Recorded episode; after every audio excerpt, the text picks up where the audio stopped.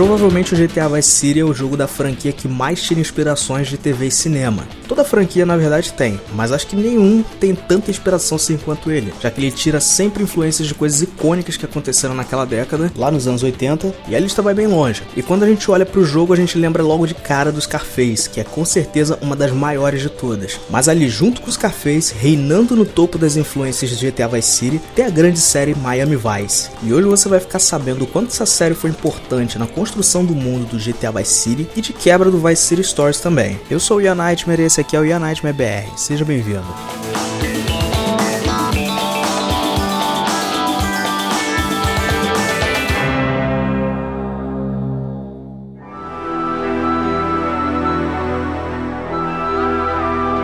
Primeiro de tudo, para quem não conhece, eu vou falar um pouquinho sobre Miami Vice. A história que segue James Sonny Crockett e Ricardo Tubbs, dois policiais de Miami da divisão chamada Miami Vice, que trabalha com repressão de narcóticos. O nome vem da palavra vice, que significa vício que é como esse tipo de divisão também era chamada, repressão ao vício. E para fazerem o seu trabalho, eles tinham que constantemente se disfarçarem e se envolverem com bandidos, no meio do trabalho se fingindo de traficantes. E além disso, a série ficou marcada porque eles sempre andavam bem vestidos, com belos ternos, e o Crockett em especial sempre andava com carros esportivos, sempre uma Ferrari. E a série durou bastante, ela fez muito sucesso. Ela teve uma duração aí por cerca de 6 anos e mais de 100 episódios, e acabou ficando imortalizada como um dos maiores ícones de produções policiais da história da TV nos anos 80 e serviu de inspiração para diversas outras obras que usassem o mesmo tema, inclusive videogames. Então, com toda essa temática envolvendo policiais, o tráfico de drogas, muita ação, carros esportivos e o submundo de Miami, a série com certeza seria um prato cheio para um jogo como GTA. Aliás, para uma série como GTA, já que todos os jogos têm isso na sua temática. Mas mesmo tendo um pouco de influência na franquia inteira, de longe a maior influência da série foi mesmo no GTA's Vice City e Vice City Stories. E isso pode ser visto em todos os aspectos dos jogos desde a ambientação até coisas do gameplay. O mundo de Vice City é construído com inspiração na série, e praticamente todos os aspectos vão guardar alguma referência na representação, alguns fazendo uma referência mais direta, enquanto outros fazendo de forma mais sutil, como por exemplo o próprio nome Vice City sendo tanto inspirado na série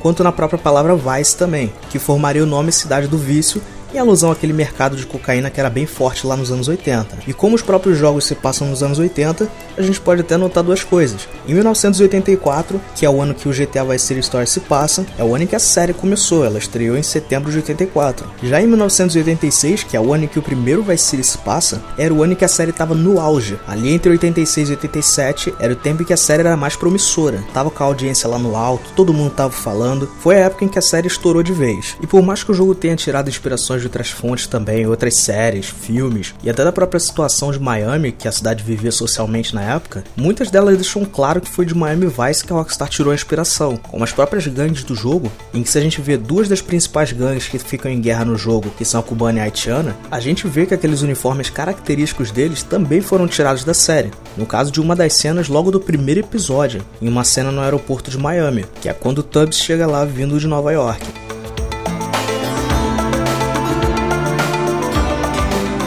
Olhando outros pontos da ambientação dos jogos, a gente vê também muitas referências à série. Na parte das músicas, que são um dos componentes mais importantes para formar aquela ambientação clássica dos jogos, e icônica, como ela ficou sendo marcada, fica fácil para quem conhece a série perceber várias músicas tiradas direto da própria trilha sonora de lá. Como por exemplo a mais notável que é o tema do Crockett, toca lá na Rádio Motion 98.3. Mas vindo das músicas originais da série, compostas pelo Jan Hammer, que foi o compositor oficial da trilha de Miami Vice, a gente também vê algumas músicas licenciadas usadas na série que foram usadas no jogo. Como é o caso lá do Vice City antigo, que tem a Self Control da Laura Branigan, Turn Up the Radio da banda Autograph, Missing You do John Waite, entre vários outros clássicos que estão presentes lá no jogo. E o Vice City Stories não fica de fora disso. Lá a gente pode escutar Relax da banda Frank Goes to Hollywood, I Wanna Know What Love Is do grupo Foreigner, muito boa essa música, e a In the Air Tonight do Phil Collins. E essa em especial marca um dos maiores momentos logo no primeiro episódio da série também, que é um momento icônico em que o Tubbs e o Crockett estão simplesmente andando de carro na rua, sem falar praticamente nada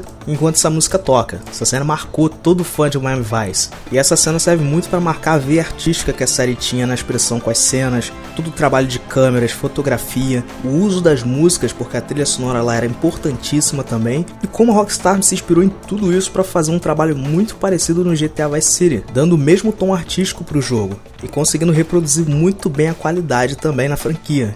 E quem se envolve com o game acaba vendo que ele é uma obra de arte do mesmo jeito que a série era. E até as composições originais do jogo, que tocam nas cenas e momentos principais, também são no mesmo estilo das composições feitas pelo Jan Hammer na série, e isso inclui as próprias músicas temas do Vice City e Vice City Stories, que tocam nas aberturas de cada um, que também são muito inspiradas na música de abertura do Miami Vice.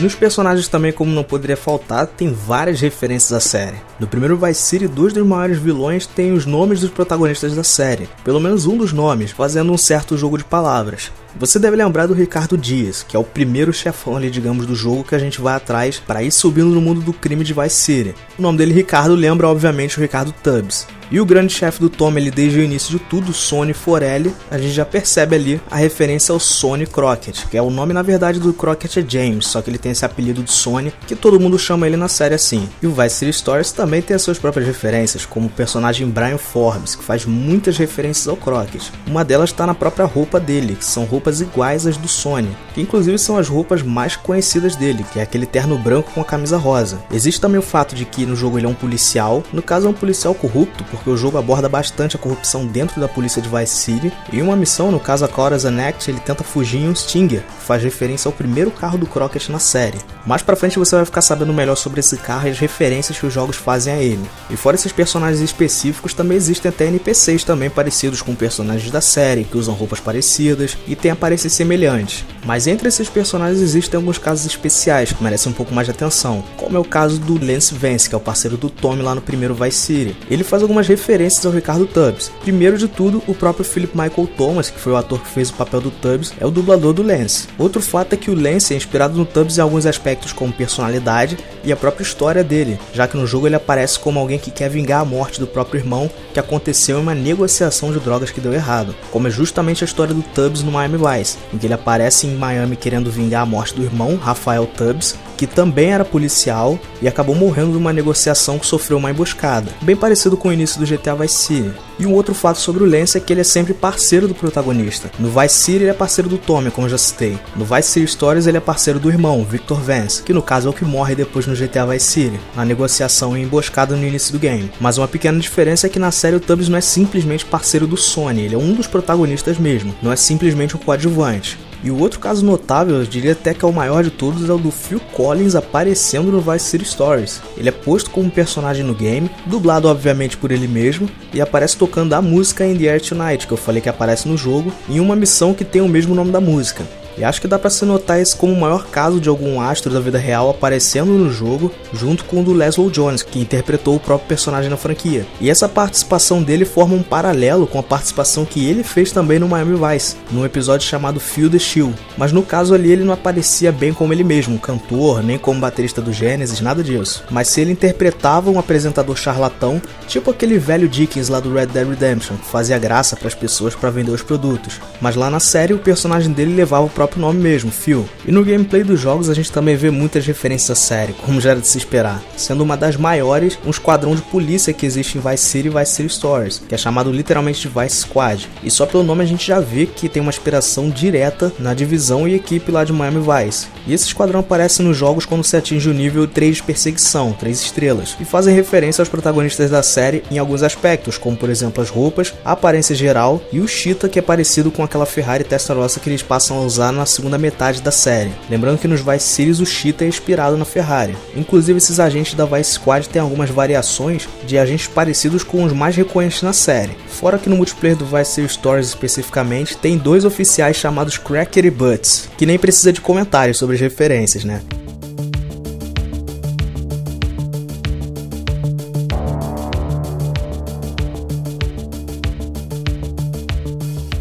Nos jogos a gente vê também armas que foram usadas na série aparecendo, como aquela 12 de cano cerrado, que é a arma característica do Tubbs, ele tá sempre usando ela, aquela submetralhadora Mac 10 que aparece no episódio Evan da série, e a katana, que não só era uma novidade na franquia, mas também é usada no momento principal do episódio Bushido. E nos veículos a gente também encontra algumas coisas interessantes, como por exemplo a lancha Squalo, que é igual a lancha que o Crockett usa na série. E aqui tem aquele carro que eu referenciei quando tava falando do Brian Forbes, o Stinger, que é o que ele usa para fugir naquela missão, e é inspirado na primeira Ferrari da série, por assim dizer, que é o carro que o Crockett usa antes da Ferrari Testarossa. Mas aquela Ferrari ali, na verdade, ela era uma réplica, feita em cima de um chassi de Corvette que se tinha na época, e que serve também de inspiração para o Stinger no jogo. Outra curiosidade é que Stinger, o nome Stinger, é o nome das lanchas que o Crockett usava na vida real, que inspiravam o Squalo.